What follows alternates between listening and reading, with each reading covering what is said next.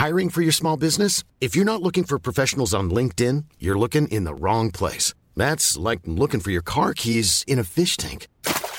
LinkedIn helps you hire professionals you can't find anywhere else, even those who aren't actively searching for a new job but might be open to the perfect role. In a given month, over 70% of LinkedIn users don't even visit other leading job sites. So start looking in the right place. With LinkedIn, you can hire professionals like a professional. Post your free job on linkedin.com slash people today. Lo cuento. Tu dosis diaria de noticias.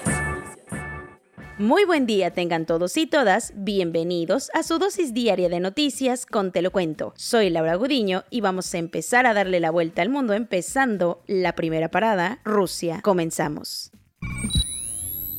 Una importante victoria al bolsillo. Las fuerzas rusas tomaron el control de Gerson, una importante ciudad al sur de Ucrania, en lo que es su mayor victoria militar desde que empezó la guerra. En los últimos días, Moscú había incrementado sus operaciones militares en la ofensiva contra Ucrania. La propia embajadora de Kiev ante Washington había alertado que Rusia estaba usando bombas termobáricas que succionan el oxígeno para crear una explosión de alta temperatura capaz de vaporizar humanos. Según los convenios de Ginebra, su uso contra población civil constituye un crimen de guerra. Pero parece que eso no ha importado mucho, pues Naciones Unidas reportó que 227 civiles han muerto y otros 520 25 resultaron heridos, aunque el gobierno ucraniano aseguró que la cifra podía ser de hasta 2.000 muertos. ¿A qué se debe esto? El ejército ruso está intensificando sus ataques a las zonas civiles de las principales ciudades del país. Una que estuvo ayer en el ojo del huracán fue Gerson, una importantísima ciudad al sur de Ucrania que, según varios reportes periodísticos, fue conquistada por Moscú. El propio alcalde local aseguró que solo un milagro podría salvar a su ciudad. Kiev Independent reportó que bombas, cohetes y artillería pesada se han intensificado en las principales ciudades ucranianas, mientras que el Kremlin ofreció por primera vez un reporte de sus bajas. De acuerdo con Rusia, han perdido 498 soldados, aunque las cifras que proporciona el Ministerio de Defensa ucraniano hablan de miles de militares rusos muertos.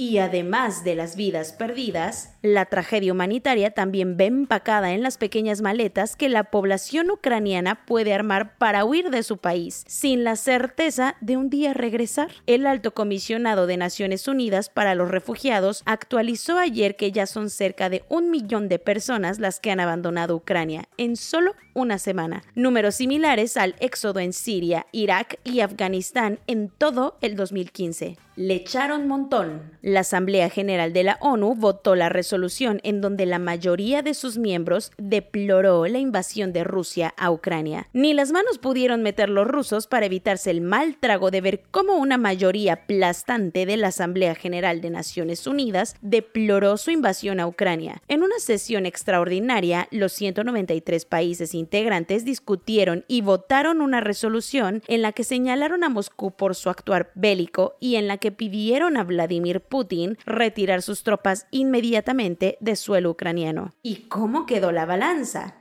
Pues nada favorable para los del Kremlin, que presenciaron como 141 países votaron a favor de la iniciativa contra unos tímidos cinco, que fueron Bielorrusia, Corea del Norte, Eritrea, Siria y, obvio, Rusia. Eso sí, los que se entibiaron y decidieron abstenerse fueron 35, incluyendo China e India, Bolivia, Nicaragua y El Salvador. Otros 12 países de plano ni fueron a la sesión, como Venezuela, a diferencia de las resoluciones del Consejo de seguridad, este documento de la Asamblea General no obliga a los países a acatar la resolución, pero sí da pauta a mostrarle a Moscú que el mundo lo está dejando solo en su escalada por hacerse de Ucrania.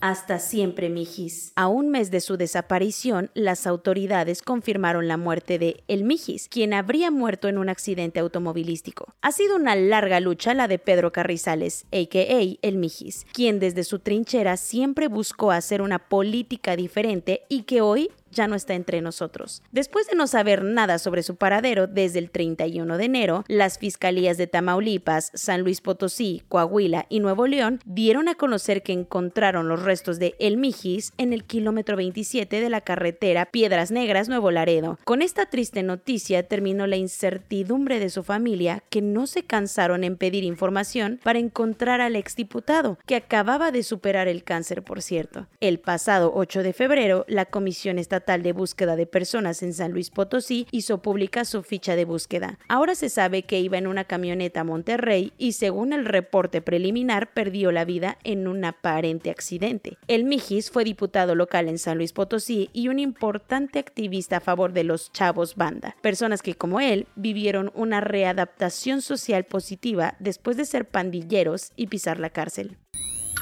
Cuentos cortos. El presunto feminicida de la conductora deportiva Michelle Simón fue detenido por las autoridades de la Ciudad de México en la alcaldía Benito Juárez. Como recordarás, los restos de la modelo y actriz fueron encontrados hace unos días en el Ajusco. Michelle tenía 29 años, era una cronista deportiva originaria de Coatzacoalcos, Veracruz, que viajó a la capital en busca de mejores oportunidades. También era mamá de una pequeña de 4 años. Ahora, si bien nunca podrán reparar el daño que le hicieron a ella y a sus seres queridos, las autoridades esperan que se pueda hacer justicia en el caso.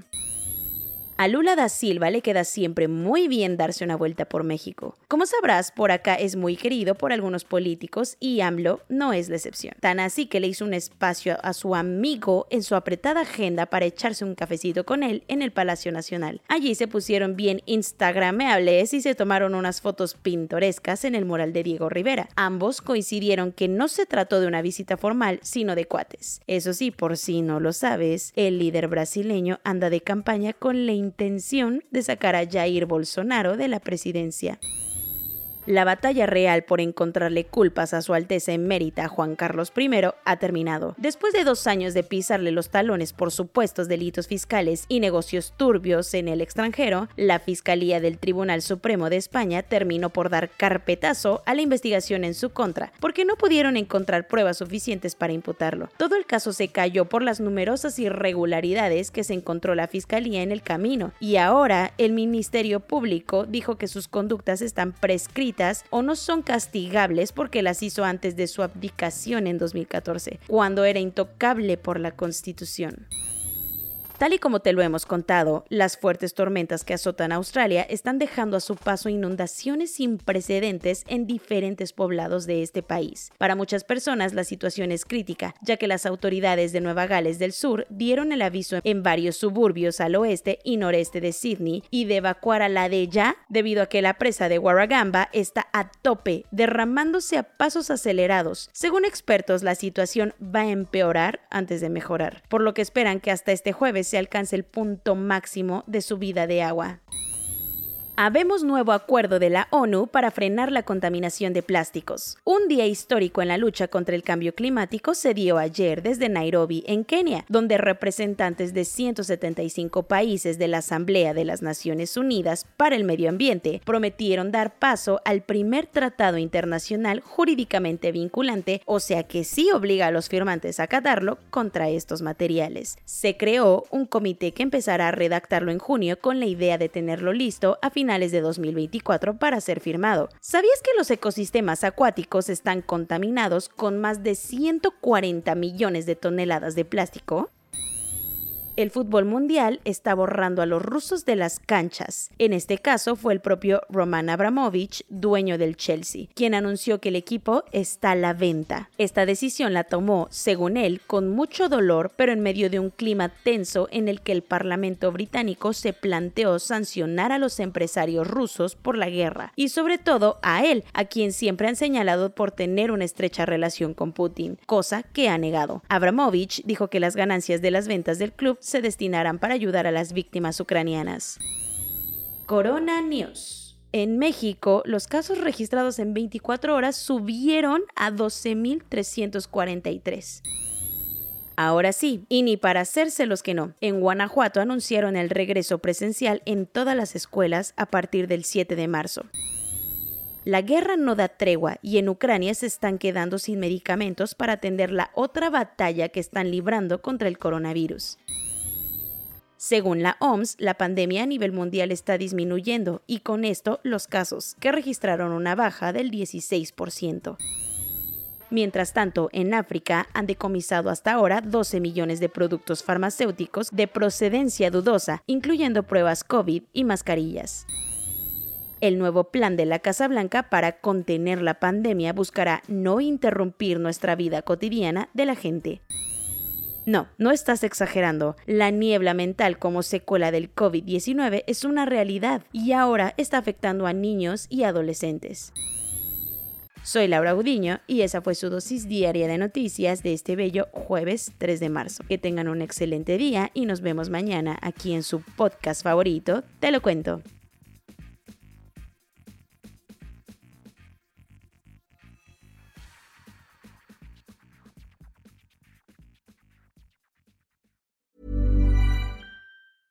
Hey, folks, I'm Mark Marin from the WTF Podcast, and this episode is brought to you by Kleenex Ultra Soft Tissues your ally to help tackle your allergy symptoms this season. I love the change of seasons, but nobody loves pollen and all those other things floating in the air that make you sneeze during this nice weather. Kleenex Ultra Soft tissues are hypoallergenic and allergist approved. So fight back against watery eyes and runny noses without worrying about irritating your skin. For this allergy season, grab Kleenex and face allergies head on.